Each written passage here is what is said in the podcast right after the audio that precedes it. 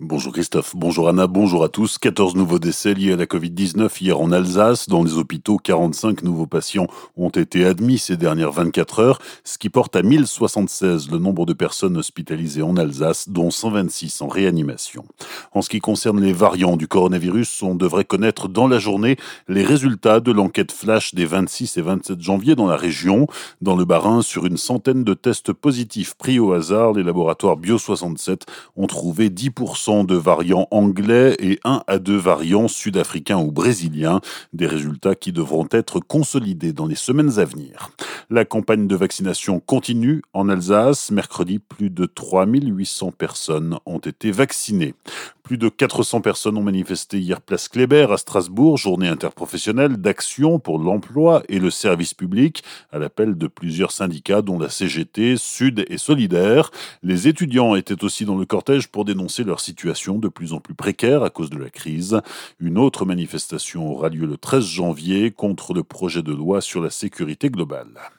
Le coup de gueule des chasseurs du Haut-Rhin. Le 1er février, le préfet du Haut-Rhin a ordonné par arrêté l'organisation de tirs de destruction de jour et de nuit à la lampe de l'espèce cerf et daim dans tout le département. Une mesure surprenante alors que nous sommes en dehors de la période d'ouverture de la chasse.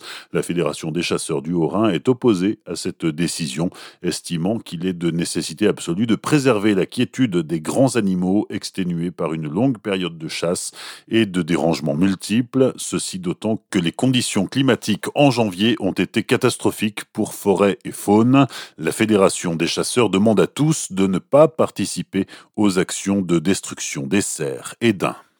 Le hacker appartient aux Alsaciens. Par ces mots, Frédéric Bierry, le président de la collectivité européenne d'Alsace, entend couper court aux revendications de certains entrepreneurs du territoire. Quelques-uns l'avaient contacté pour lui exposer leurs craintes quant à l'utilisation du logo hacker pour représenter la CEA, que ce soit sur les plaques minéralogiques ou sur les bâtiments publics. Il regrette un mélange de genres entre commerce, tourisme et politique.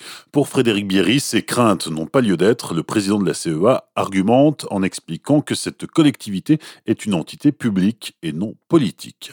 Cette année, le Winter Mountain Festival, qui se tenait sur la station de ski du Gachenay, dans la vallée de Munster, vous donne rendez-vous demain, samedi 6 février, à partir de 19h30, pour un live de folie avec DJ Fabrizio, Erika Hildenbrandt de la société Neo Event, organisatrice de cet événement. C'est une soirée après ski. Nous voulions euh, faire un clin d'œil sur notre événement euh, qui est euh, le Winter Mountain Festival, qui aurait dû avoir lieu à cette date-là de 6 février. L'événement n'a pu avoir lieu vu le contexte Covid. Ce live, euh, on a décidé de, le faire. C'était pour marquer le coup et retrouver euh, les participants euh, de cette soirée autour d'un moment convivial et avoir une proximité avec eux, même si cette proximité est dans un cadre numérique. je pense qu'elle sera appréciée par beaucoup de monde. Et surtout, ne pas laisser passer cette date dans l'anonymat. Il faut vous abonner à la page Facebook de l'événement pour avoir la notification du lien le jour J. Plus de 1800 personnes sont déjà inscrites.